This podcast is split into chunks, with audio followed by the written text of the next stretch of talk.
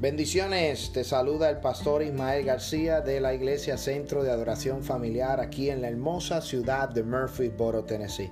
Gracias por tu sintonía, gracias por conectarte a nuestro podcast y esperamos que sea de gran bendición para tu vida. Si deseas bendecir este ministerio o deseas conectarte con nuestro ministerio, nos puedes visitar a nuestra página de internet un llamado una. Será de gran bendición para tu vida. Comparte este audio y bendice a otro a través de la palabra de nuestro Señor Jesucristo. Bendiciones hacia adelante en el Señor.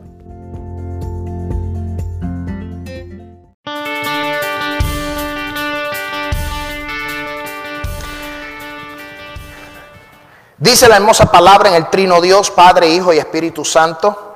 Y la iglesia dice, amén. Y Daniel entró y pidió al rey que le diese tiempo y que él le mostraría la interpretación al rey. Luego se fue Daniel a su casa e hizo saber lo que Ananías, Misael y Azarías, sus compañeros, para que pidiesen misericordia del Dios del cielo sobre este misterio, a fin de que Daniel y sus compañeros no pereciesen con los otros sabios de Babilonia. Entonces el secreto fue revelado a Daniel en visión de noche, por lo cual bendijo Daniel al Dios de los cielos. El tema del mensaje en esta tarde preciosa es el colapso de una nación. Puede tomar asiento, vamos a disertar sobre esta palabra. Eh, a través de este, de este año que ha comenzado, a lo mejor algunos de ustedes han tenido muchas preguntas o a lo mejor de, algunos de ustedes se ha encontrado con algunos pensamientos o han venido pensamientos a su mente sobre lo que está sucediendo en el mundo entero con lo que está sucediendo en esta hermosa nación, Estados Unidos de América, y con las otras naciones. Yo quiero decirte que el libro de Daniel es un libro totalmente profético. Daniel, a pesar de que estuvo en cautiverio bajo el mandato del rey Nabucodonosor y bajo el imperio babilónico, Jehová y el Dios Todopoderoso estuvo con Daniel. Daniel profetizó sobre el fin de los tiempos. Daniel pudo ver el futuro, lo que nosotros hoy día es revelados en las escrituras. Y cuando yo estaba orando por este mensaje y cuando estaba orando por esta palabra, llegó este tema a mi corazón y yo quiero explicarle a las vidas, explicarles a la iglesia lo que es el colapso de una nación. Escuche bien, Daniel es un profeta y Daniel profetizó sobre el, fin de los tiempos. El libro de Daniel y el libro de Apocalipsis van de la mano. Son libros proféticos. Juntos en paralelo profetizan sobre el fin de los tiempos, sobre el plan de Dios sobre la tierra, el plan de Dios sobre Israel y el plan de Dios para la iglesia. Nosotros que hemos aceptado a Jesús como nuestro único y exclusivo Salvador, nuestra esperanza es que un día los cielos sean abiertos y el Rey de Reyes tome a la iglesia lo que dijo Pablo en Primera de Tesalonicenses capítulo 4 versículo 16, que con voz de mando, con voz de trompeta, amén, dice que los cielos serán abiertos y los muertos en Cristo serán resucitados y juntamente los que vivamos seremos arrebatados. La esperanza de la iglesia es que la iglesia sea arrebatada. La esperanza de la iglesia no está en lo terrenal. La esperanza de la iglesia, amén, es que un día vamos a caminar por las calles de oro y el mar de cristal. La esperanza de la iglesia es que vamos a hacer lo que Cristo dijo en el, capítulo 14 del libro de Juan cuando él dijo, yo me voy pues a preparar lugar para vosotros para que donde yo esté ustedes también estén. O sea, la esperanza de la iglesia no está en los políticos. La esperanza de la iglesia no está en las farmacéuticas para encontrar una cura para el COVID. No, la esperanza de la iglesia está en Jesús de Nazaret. Esa es mi esperanza. Yo no tengo mi esperanza puesto en el gobierno. El gobierno falla, los gobiernos colapsan colapsan políticamente, socialmente, económicamente. Pero tú te has preguntado por qué está sucediendo lo que está sucediendo. Pues hoy yo te voy a dar una respuesta bíblica y una respuesta profética. Y aquí es donde estamos estudiando, donde nos vamos al libro de Daniel. Daniel fue llevado en cautiverio y le quiero dar una pequeña introducción para aquellos que no conocen a Daniel, entiendan quién es Daniel, de dónde sale Daniel y por qué Daniel profetiza lo que profetiza. Escuche bien, el pueblo de Israel era un pueblo que hacía lo bueno delante de los ojos de Dios y era un pueblo que hacía lo malo delante de los ojos de Dios, pero Dios tiene un límite, alaba. Y cuando digo un límite, no digo límite en poderío, sino un límite donde da oportunidad, oportunidad, oportunidad, pero llega un momento dado que Dios tiene que también presionar, alaba. El Padre que ama castiga, disciplina. Y el pueblo de Israel son los hijos de Dios. Y como el pueblo de Israel empezó a hacer lo malo delante de los ojos de Dios, empezó a pecar, no guardaron los estatutos, no guardaron los mandamientos, no guardaron lo que Cristo, lo que Jesús, lo que Jehová, lo que Dios, lo que el Espíritu Santo les habló en las escrituras a través de los profetas. Ellos hicieron lo que les dio la gana. Y por eso Dios agarra el pueblo de Israel, el pueblo de Judá y los envía en cautiverio a Babilonia. Babilonia es un imperio compuesto por el rey Nabucodonosor. Escuche bien lo que dice el profeta Daniel, capítulo 1. Yo quiero que usted vaya conmigo a las escrituras. Daniel, capítulo 1. Libro de Daniel, capítulo 1. Dice, en el año tercero, es un capítulo anterior, en el año tercero del reinado de Josaín, rey de Judá, vino Nabucodonosor, rey de Babilonia, a Jerusalén, y la sitió, o sea, la persiguió. Y el Señor entregó en sus manos a Joacín, rey de Judá, parte de los utensilios de la casa de Dios y los trajo a tierra de Sinar, a la casa de su Dios. Dios, escuche bien, Dios con letra minúscula, alaba. Y colocó los utensilios en las casas del tesoro de su Dios. Y dijo el rey apenas, jefe de sus eunucos, que trajese de los hijos de Israel, del linaje real de los príncipes, muchachos en quienes hubiesen tacha alguna de buen parecer, para enseñarlos en toda sabiduría, sabios en ciencia y de buen entendimiento, e idóneos para estar en el palacio del rey, y que se les enseñase las letras y las lenguas de los cardeos por el pecado de Sedequía, por el pecado del pueblo de Israel, Dios tomó al pueblo de Israel y los entregó en manos de los babilonios. Babilonio fue un imperio que se levantó. Y cuando es un imperio, acuérdense de esto, cuando un imperio se levanta, un imperio quiere conquistar, un imperio quiere ponerse sobre los demás países, quiere, quiere conquistar, quiere atrapar, quiere ganar terreno. Y Nabucodonosor amén, reinaba este imperio. Y los babilónicos estaban tomando terreno, estaban ganando terreno. Pero Jehová entregó al pueblo de Israel por el pecado del pueblo de Israel. El pueblo pecó y los entregó en manos de los babilónicos. Escuche bien lo que dice Jeremías capítulo 21. Esto es simplemente una introducción, usted me va a entender más adelante el mensaje, alaba. Le estoy diciendo por qué Daniel llega a Babilonia y por qué profetiza sobre el fin de los tiempos.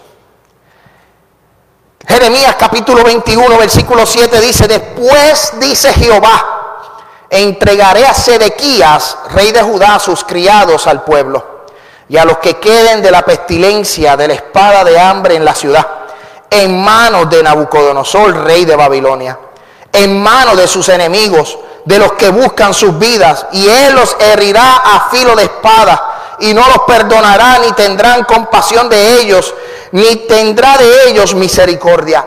El pecado provocó que el pueblo de Israel fuera cautivo por los babilónicos. Eso hizo el pecado, entregarlos en mano a otros reyes. Escuche bien, me llama la atención porque en el tiempo de hoy tenemos tantas preguntas.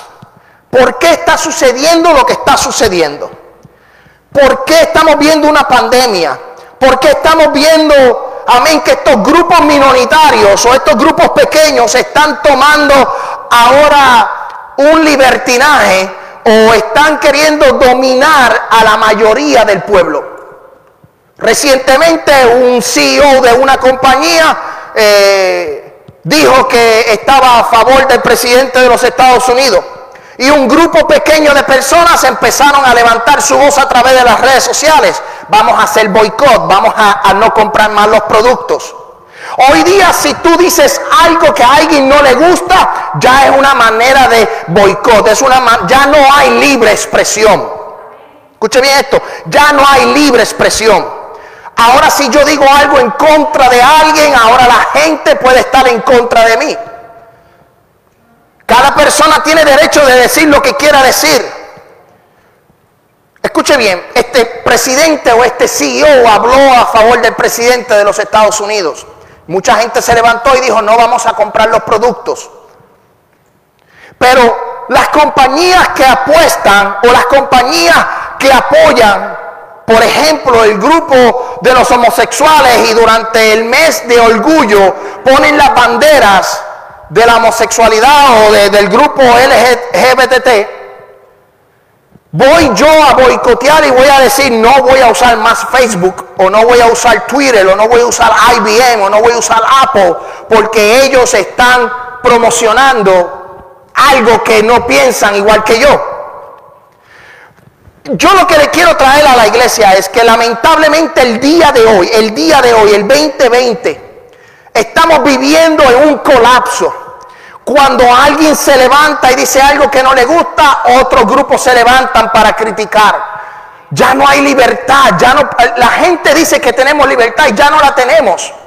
Ahora la gente está utilizando los streamings y yo estoy transmitiendo para toda la gente que está conectándose desde sus hogares.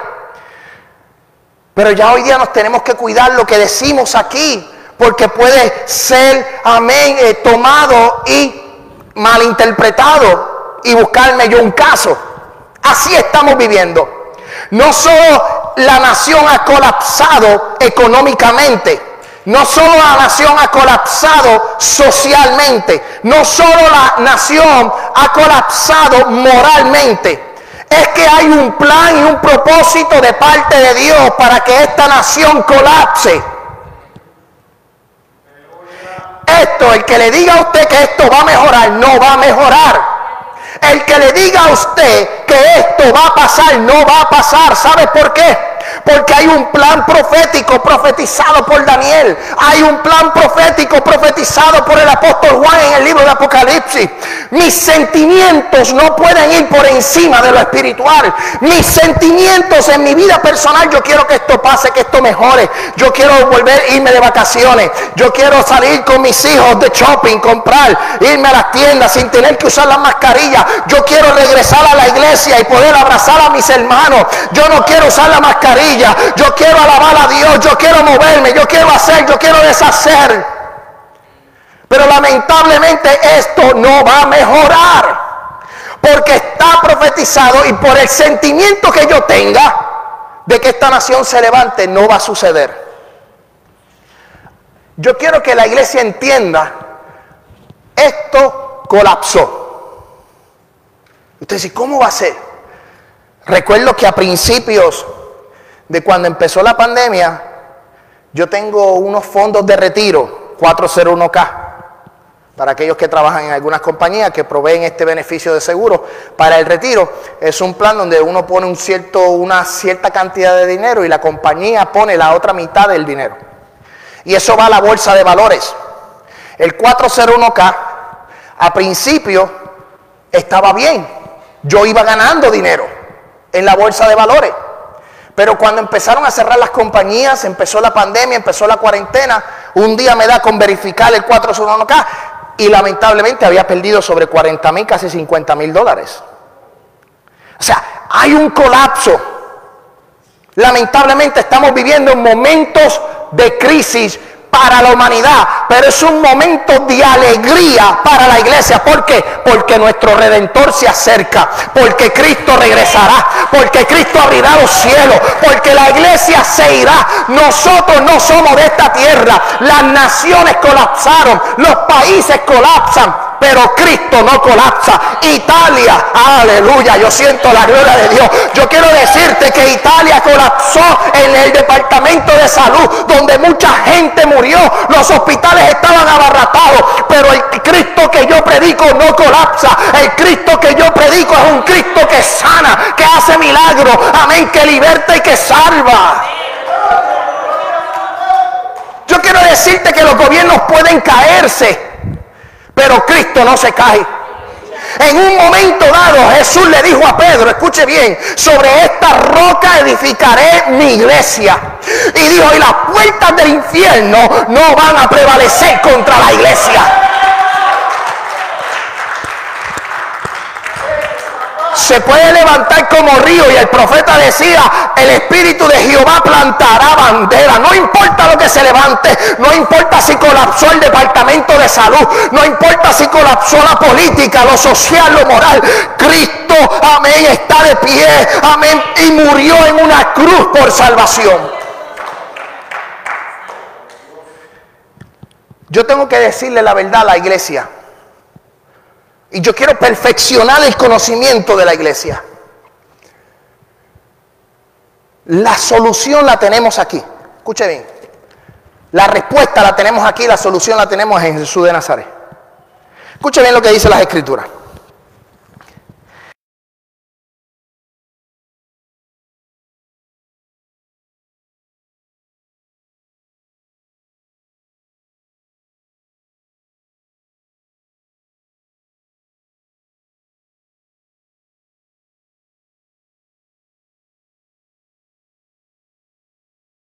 A sus siervos los profetas. Y el capítulo 2 que leímos de Nabucodonosor y Daniel, Nabucodonosor tuvo un sueño. Y en este sueño él vio una estatua. Pero Nabucodonosor fue más listo y más inteligente que todos sus sabios y todos sus zápratas. Y toda la gente que él tenía a su alrededor. Porque él dijo, yo no me acuerdo del sueño. Y como yo no me acuerdo, yo quiero que alguien me lo revele y yo quiero la interpretación. Y llamó a los sabios de Babilonia. Llamó a la gente que estaba rodeándose, los que rodeaban al rey Nabucodonosor. Llamó a toda la gente. Y cuando les dijo, quiero que me interpreten, quiero que me digan, que me revelen el sueño que yo tuve, ninguno de los sabios pudo decir el sueño, sino que decía, eso es imposible hacerlo. Es imposible que yo te diga lo que tú soñaste si tú no me dices lo que tú soñaste. Alaba la gloria de Jehová. Pero el Dios que yo conozco, el Dios que yo predico, es el que escudriña las mentes, el que escudriña los corazones. Amén, el que revela los secretos. El Dios que yo le sirvo es un Dios que revela los misterios. Él sabe cuando tú estás en tu casa. Él sabe cuando tú estás en tu cama. Él sabe cuando tú estás llorando porque la situación ha sido dura para tu vida. Él lo conoce. Él conoce cuántos cabellos, cuántos cabellos tiene tu hermosa cabeza. Él te conoce. Y el rey Nabucodonosor dijo, yo quiero que me digan, y ninguno de ellos pudo decirlo. Y puso un edicto, puso, vamos a matar, si no me revelan el sueño, de aquí a mañana todos los sabios van a morir. Pero Daniel fue llevado en cautiverio y Daniel era un joven sabio. Fue llevado al palacio para trabajar, para conocer, para ser parte, amén, del grupo de los pero la diferencia entre Daniel y los sabios de Babilonia es que Daniel tenía al Dios Todopoderoso. Es que Daniel sabía que el Dios que él le servía tiene oídos y oye, tiene manos y toca y tiene bocas y habla. Alaba. El Dios que tú le sirves no está colgado en una pared. El Dios que tú le sirves no está en un madero. El Dios que tú le sirves no está en una tumba. El Dios que tú le sirves no está. Ah, se El Dios que tú le sirves está vivo y está en tu corazón. Y como Daniel sabía eso, como Daniel entendía eso, como Daniel sabía el Dios de sus padres, el Dios de Abraham y de Isaac y de Jacob. Escuche bien. Dijo, le dijo a sus amigos, a Misael, a Ananías y el otro, Azarías, le dijo, lo que, lo que traducido en, arameo es Mesás, Sadrach y Abenego. Alaba. Porque les cambiaron el nombre. Daniel se llamaba Belsasar. Y le dijo a sus amigos, vamos a orar para que Dios nos revele Qué bonito cuando uno tiene una necesidad. Qué bonito cuando una familia, un hermano tiene una necesidad y agarra el teléfono. Y en vez de llamarle para decirle, el, pastor tiene una camisa feíta. Alaba. el pastor, la camisa del pastor está fea. Alaba. Sí, en vez de decir eso, en vez de decir, esa camisa del pastor estuvo fea. Bueno, a mí me gustó. Bueno, eso fue lo que dijo mi esposa. Dijo, esa camisa está fea. A mí me gusta. Ella no está aquí, pero, ay, me está viendo por internet. Ok, perdóname, mi amor. Honey, sorry. En vez de hablar, en vez de hablar de alguien, le dijeron a los tres jóvenes hebreos, vamos a orar. Aquí Dios tiene, si no vamos a perecer, si no vamos a morir, si no nos vamos a ir con todos los sabios. Dios tiene que responder y se fueron a orar. Y dice que cuando se fueron a orar, Dios de los cielos reveló el misterio, reveló el sueño. Y no solo dio el sueño, sino también la interpretación. Alaba. Eh, cuando Dios habla, Dios habla claro. Dios no solo revela, sino interpreta. Gózate en esta tarde preciosa. Ese es el Dios que tú le sirves, ese es el Dios que yo le sirvo. Un Dios que habla. ¿Y cuál fue el sueño? Escuche bien, ¿cuál fue el sueño que tuvo el rey Nabucodonosor? Vio una estatua, una estatua gigantesca. Y yo quiero hablarle de esa estatua en el día de hoy. Yo te quiero hablar, yo quiero enseñarte cuál es el papel de Estados Unidos en tiempos proféticos. ¿Por qué la nación está colapsando? ¿Por qué estamos viviendo lo que estamos viviendo? Mira las preguntas. Estas son las preguntas. Yo anoté mis preguntas. Estas son las preguntas que yo me hago. ¿Por qué el colapso de nuestra nación? ¿Por qué estamos viviendo en medio de una pandemia? ¿Por qué el levantamiento, un levantamiento de un grupo socialista en nuestra nación? Se han levantado grupos socialistas que quieren cambiar el rumbo político. Recuérdense, nosotros, esta nación y otras naciones están bajo una posición política capitalista. Amén. Y está el otro lado que son los socialistas y los comunistas. Y se ha levantado un grupo que piensan, amén, en esta nación cambiar el rumbo político y ponerlo en lo socialista y no en lo capitalista. Por eso es que ahora se levanta cualquier grupo y dice, no compremos Goya. ¿Ah? Sí. Sí, ahora todo es, todo es, vamos a boicotear, vamos a cambiar. ¿Ah? el movimiento socialista, esos grupos pequeños que quieren dominar la opinión de los mayores, del grupo, los, grupos mayoritarios. Escucha, esas son las preguntas que yo me hago.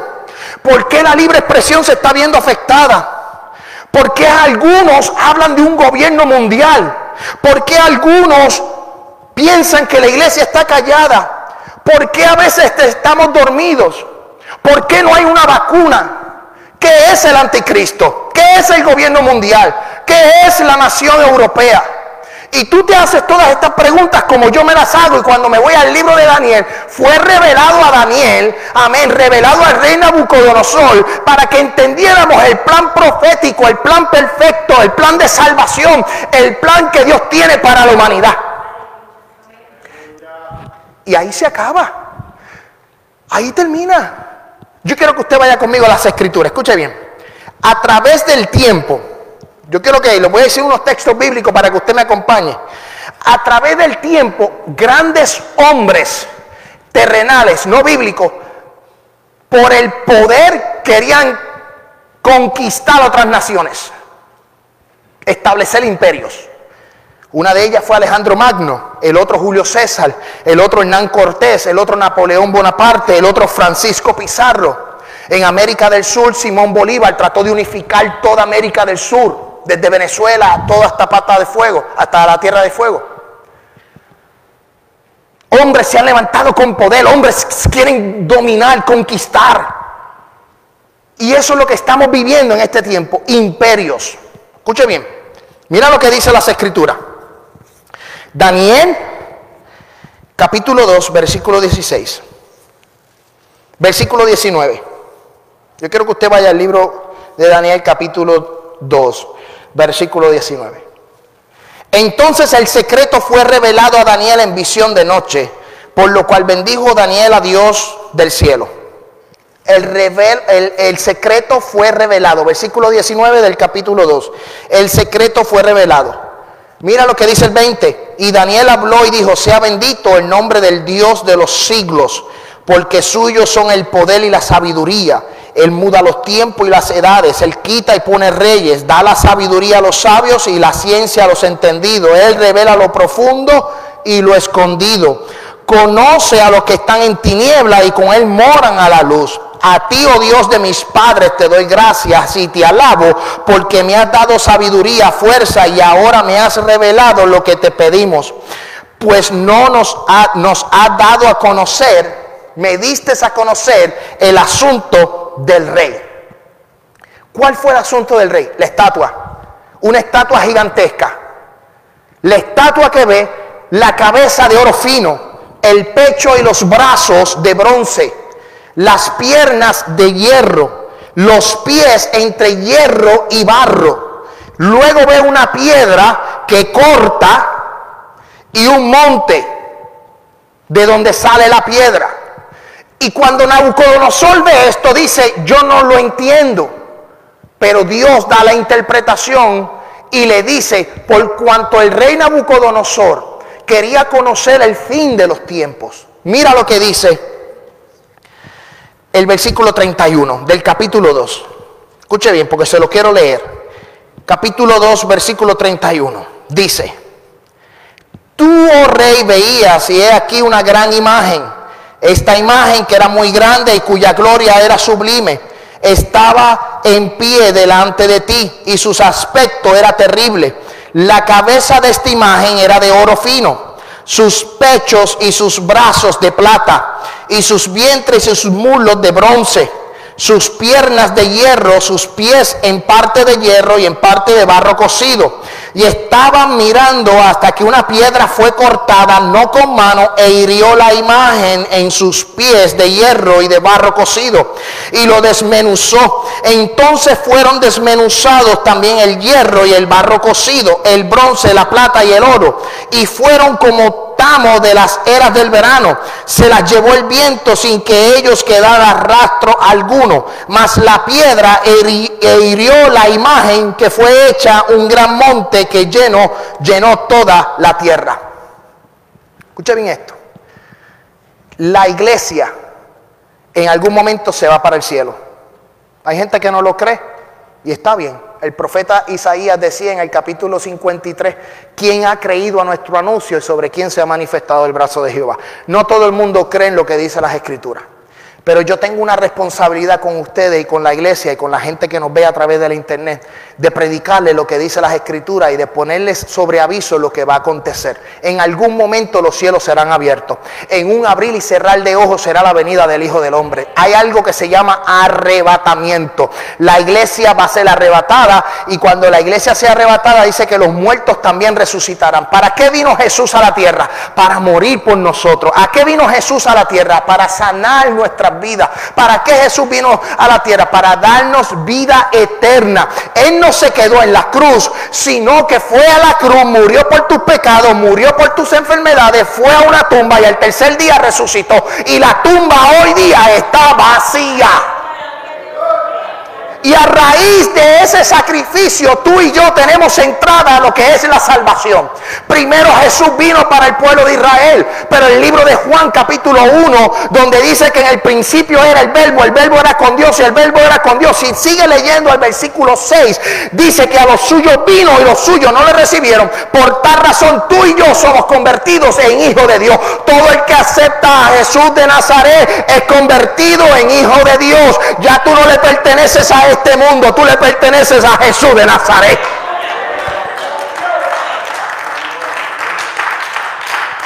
¿Y cuál es el plan? ¿Cuál es el plan? ¿Cuál es el plan? El plan es sencillo, lo dice Daniel y lo dice Apocalipsis. Y yo no sé si estos temas les causan curiosidad. O algunas veces cuando yo, yo recuerdo cuando yo tenía 12 años que hablaban del Apocalipsis y me daba miedo. Hay alguna gente que le da miedo. Pero yo te voy a hablar del Apocalipsis. ¿Por qué Estados Unidos y las naciones vecinas como Japón, China, Rusia y otras naciones han colapsado? ¿Por qué ha colapsado? Fácil. Ahora es el tiempo de la era de la iglesia. Estamos en el tiempo de la iglesia. Cuando la iglesia sea arrebatada, dice que vendrá el periodo de la gran tribulación. Siete años, tres años y medio de una paz para la humanidad y tres años y medio de gran tribulación. Pero para que eso ocurra se tiene que levantar un imperio, lo que es el anticristo y el país en el cual él domine. Amén. Y el anticristo es todo aquello que se pone ante las cosas de Dios. Pero se levantará un hombre, un rey, una persona que gobernará el mundo. Hoy día Estados Unidos, o hace unos años atrás, Estados Unidos era un gran imperio era el que ponía, amén, el punto donde la gente obedecía, era el policía mundial, era la persona, el, gobierno en donde eh, eh, todos se dejaban llevar por lo que decía Estados Unidos. Estados Unidos decía algo y las demás naciones temblaban. Pero eso no va a ocurrir ya más. ¿Sabe por qué? Porque ha colapsado para darle paso a lo que es el anticristo. Lo que detiene el anticristo y lo que detiene que se manifieste el anticristo y lo que detiene que se manifieste el periodo de los siete años de la tribulación son ustedes y yo, la iglesia. Mientras la iglesia esté presente no va a ocurrir. Porque yo soy de los que creo que la iglesia no pasa por la gran tribulación. La iglesia va a ser arrebatada. Amén. La iglesia va a estar en las calles de oro y en el mar de cristal. Cuando la iglesia sea arrebatada va a ir a los galardones, a recibir nuestro premio, a recibir la corona de justicia, a recibir la corona de la vida, a recibir la corona, amén, de paz. Y estaremos en la boda del Cordero porque la iglesia es la novia y el novio es Jesús de Nazaret. Y estaremos celebrando en las bodas del Cordero. Mientras eso pasa en el cielo, en las bodas del Cordero, aquí en la tierra, para los que se quedaron, estará sucediendo lo que es la gran tribulación, donde el anticristo se levantará y dará paz por tres años y medio. Por eso vamos a Daniel y luego vamos a Mateo y luego vamos a Apocalipsis. Y yo espero que en los próximos 20 minutos, para que me vuelvan a invitar, poderle explicar y esperar que usted vaya a su casa motivado a escudriñar las escrituras, perfeccionar su conocimiento y que pueda entender lo que está, lo que está pasando. Se tiene que levantar un nuevo imperio. Escuche bien. La cabeza de oro, escuche bien, la cabeza de oro que soñó Nabucodonosor era Nabucodonosor, era Babilonia. El imperio babilónico ya pasó, se acabó. Luego de la cabeza de oro dice que pechos y brazos de plata. Pechos y brazos. ¿Por qué?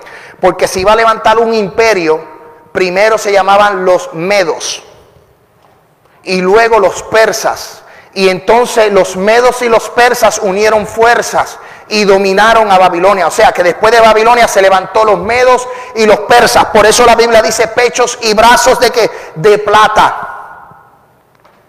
Luego de los medos y los persas, el vientre y los muslos de bronce, lo cual significa que es el imperio de Grecia. Pero ¿por qué el vientre y los muslos? Bueno, Grecia fue un imperio no muy poderoso, pero fue dominado por Alejandro Magno. Alejandro Magno murió muy temprano en edad y se dividió en sus cuatro generales. Luego del imperio de Grecia viene el imperio que romano, que es piernas de hierro. ¿Por qué las piernas de hierro? Todos sabemos que los soldados romanos tenían que en sus pechos una armadura de hierro, lo cual significa fortaleza, duro. Amén. Por eso dice que sus piernas eran de hierro. Ese es el imperio romano, el cual predominó en, en los tiempos de Jesús. El imperio romano. Luego del imperio romano están lo que son los pies de hierro y de, y de, barro. ¿Por qué los pies? Porque los pies, amén, cuando tú juntas los diez pies, los, dos pies tienes diez dedos, alaba, los diez pies. Escuche bien, sí, a veces se me, se me traba la lengua, eh, por si acaso, si alguno no lo sabe, soy puertorriqueño y hablo muy rápido. Amén. Santo Dios. Santo, alaba la gloria de Jehová. Hablo muy rápido. Pero escuche bien. Me interesa esto explicárselo. Porque este nuevo imperio no ha sucedido todavía. Se está levantando. Son diez reyes. Y dice las escrituras que dentro de esos diez reyes se va a levantar uno. Y ese uno es el poder del anticristo. Vamos a las escrituras, rapidito. Escuche bien lo que dice, lo que dice la interpretación. Lo que dice Daniel capítulo 2, versículo 41. Mira lo que dice del reinado del anticristo. Daniel capítulo 2, versículo 41, y dice, lo que viste de los pies y de los dedos, en parte de barro cocido de alfarero y en parte de hierro, será un reino dividido, mas habrá en algo de la fuerza del hierro, o sea, habrá fuerza del hierro, así como viste mezclado con barro cocido, y por ser los dedos de los pies en parte de hierro y en parte de barro cocido, el reino será parte fuerte y parte frágil. Así como vistes el hierro mezclado con el barro, se mezclarán por medio de qué? De alianzas humanas, pero no se unirán el uno con el otro, como el hierro no se mezcla con el barro. Y en los días de estos reyes, el Dios de los cielos levantará un reino que no será jamás destruido, ni será el reino dejado a otro pueblo. Desmenuzará y consumirá a todos estos reinos, pero él permanecerá para siempre. ¿Qué te quiere decir esto? En los siete años del reinado del anticristo, amén, donde hará alianzas humanas, donde hará alianzas con otros reyes, dominará por siete años y al final de los siete años dice que el anticristo o la persona que esté dominando en ese tiempo se irá contra el pueblo de Israel. Recuerden, el pueblo de Israel no aceptó a Jesús, todavía están esperando al Mesías. Pero las escrituras dicen que cuando el anticristo se vaya en guerra con el pueblo de Israel, donde están todas las naciones unidas a favor del anticristo, o sea que Israel estaría solito y todo lo que le rodea serían las naciones del mundo. Amén se irán en contra de Israel. Israel entonces clamará al cielo y dice las escrituras que descenderá del cielo el Hijo del Hombre, lo cual todo ojo le verá. Sería la segunda venida del Hijo del Hombre, del Hijo de Dios. El primero fue cuando vino y murió. El rapto es arrebatamiento, pero la segunda venida de Cristo no es el arrebatamiento, sino cuando Cristo venga a defender al pueblo de Israel. ¿Y qué va a suceder? Que después de los siete años vendrá Cristo y reinará por mil años. Reinará por mil años en esta tierra en esta tierra, aquí reinará. Pero para que todo esto suceda, las potencias mundiales tienen que colapsar. Estados Unidos tiene que colapsar económica, social, política, moralmente. Tiene que irse al piso. Porque tienen que darle paso a este nuevo imperio, a este nuevo rey que sale de la Unión Europea en el 1993 se escribió el Tratado de la Unión Europea y se unieron algunos países de la Unión Europea con un solo pasaporte, con una sola moneda, con una sola política. Los ciudadanos españoles pueden ir a Francia cuantas veces les dé la gana, tienen entrada libre, tienen la misma moneda.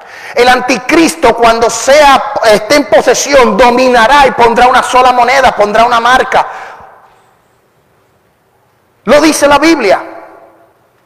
Pero para que todo eso ocurra, tienen que haber colapsos, tiene que haber destrucción, tiene que haber pestes, hambre, terremotos, tiene que haber pandemias como esta. Escuche bien lo que está sucediendo y ya yo estoy terminando. Lo que va a ser el anticristo, nosotros lo estamos viviendo en un pre-ensayo. Ahora mismo. Ahora mismo nosotros estamos viviendo un pre ensayo, estamos viendo lo que va a suceder. ¿Cuántos han ido a Sams? Reciente, o yo he ido a Sams, yo cuando empezó la pandemia, yo iba a Sams todos los sábados en la mañana a buscar, ¿saben al grado que iba a, buscar? Papel de baño. ¿Sí? Todos los sábados de la mañana. Papel de baño, a ver si iba y trataba de alcanzar. De hecho, tengo papel de baño para el resto del año. Porque como yo vi a todo el mundo que compraba papel, pues fui y compré papel. Desinfectante, arroz, Eh, yo iba a Publix porque es donde consigo el arroz rico, que es el que mi esposa usa, que es de Puerto Rico, obviamente. Yo compré faldo y faldo y faldo. Yo creo que yo acabé con todo el arroz rico que había en Murphyboro. Yo iba, yo iba, trataba de conseguirlo, porque como todo el mundo se desesperó, no es que yo estaba en un desespero, es porque yo tengo tres hijos y yo tengo que cubrirlos a ellos, yo tengo que salir a comprar también. Y cuando iba a Sams, me decían, uno por cliente, uno por cliente. Tenía que hacer una fila de casi 45, una hora para poder entrar. Todo restringido. ¿Mm?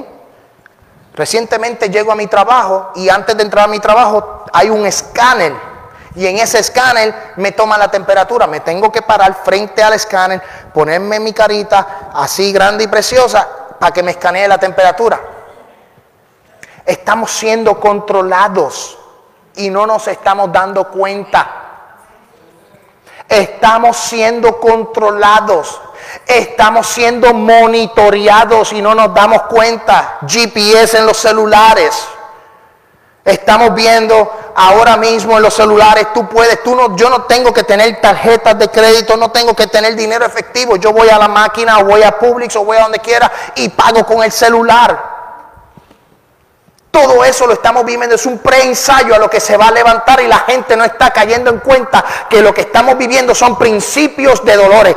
El COVID, terremotos, hambres, pestes, destrucción, la economía cayéndose, desplomándose, los países eh, eh, eh, derrumbándose, la gente perdiendo trabajo, el gobierno tratando de controlar. Estamos viviendo, estamos viviendo los momentos más difíciles de, esta, de este año y los que se aproximan van a ser más dolorosos. Pero usted y yo que somos la iglesia de Cristo, sabemos que los que están en Cristo tenemos esperanza. Y esa esperanza es que Dios es nuestro sustento. Y mientras la iglesia esté presente en la tierra, no habrá infierno que la detenga. Escúchame bien esto, amén, santo Dios. Se puede levantar San Balás Tobía, se puede levantar cualquier gobierno, se puede levantar cualquier vecino, cualquier compañero de trabajo, pero si Dios está contigo, nadie está contra ti, porque las puertas del infierno no pueden prevalecer. Caerán mil y diez mil a tu diestra, pero no te tocarán. Jehová está contigo como poderoso gigante. Nadie y nadie te hará daño.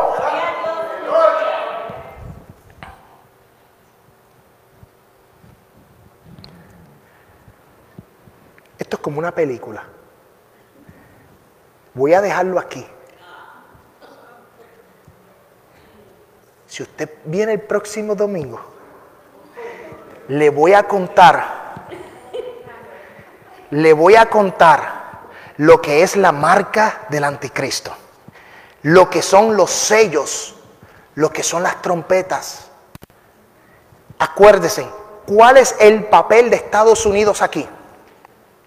¿Qué papel? ¿Cuál es el, el qué es lo que hace Estados Unidos aquí? Porque en la Biblia no se habla de Estados Unidos. En la Biblia tú no ves que dice el occidente lo que estamos hablando es del oriente, de Europa, de Jerusalén, de Israel. ¿Cuál es el papel de Estados Unidos? Bueno, Daniel profetizó que son 70 semanas. 70 semanas en total del plan divino. 70 semanas. Ahora mismo nos encontramos en la semana 69. Falta una semana que es la semana 70 y esa semana 70 es la gran tribulación, los años del anticristo. Pero ¿qué pasa entre la 69 y la 70? Ese espacio entre el 69 y el 70, ¿qué está pasando? Es el tiempo de qué? De la iglesia. Por eso Cristo le dijo a los discípulos, ir por todo el mundo y predicar el Evangelio. Amén. El que creyese y fuere bautizado será salvo. Y el que no creyese será condenado. Y estas señales seguirán a los que creen. Echarán fuera demonios, sanarán, comerán cosas mortíferas no les hará daño. Estamos en el tiempo de la gracia. Estamos en el tiempo del poder de Dios. Estamos en el tiempo de la salvación. Y oh, se te que amará. Ay, yo siento la gloria de Dios. Yo quiero, ay, yo siento la gloria de Dios. Oye iglesia, estamos en el tiempo de la iglesia. Estamos en el tiempo de la gracia. Estamos en el tiempo de ver milagros, proezas y maravillas. Estamos en un tiempo maravilloso. ¿Y cuál es el papel de Estados Unidos? Bueno, en este tiempo, entre las 69 y las 70, tenemos que darle gracias a Dios por esta nación. Porque a pesar de que está colapsando, a pesar de que se está deteriorando, ¿verdad? Esa palabra que no me sale. A pesar de lo que está pasando, por muchos años esta nación nos ha ayudado, no el sueño americano, sino que nos ha ayudado a recibir el Evangelio porque de aquí han salido muchos misioneros a nuestros países, a todo Centro, Sudamérica, todo el Caribe, llevando el Evangelio. Y mucha gente de Dios ha salido de aquí. Y este imperio que ha durado por tantos años, ya dejó de ser el peak, o sea, el top, y ahora empezó a descender, porque le estamos dando paso a un nuevo imperio que se va a levantar, pero ese imperio no se puede levantar hasta que la iglesia sea arrebatada. Si tú quieres conocer lo que va a pasar después que la iglesia es arrebatada y qué sucede en la semana 70 profetizada por el profeta Daniel, yo te invito a que llegues aquí el próximo domingo a las 2 de la tarde. Amén.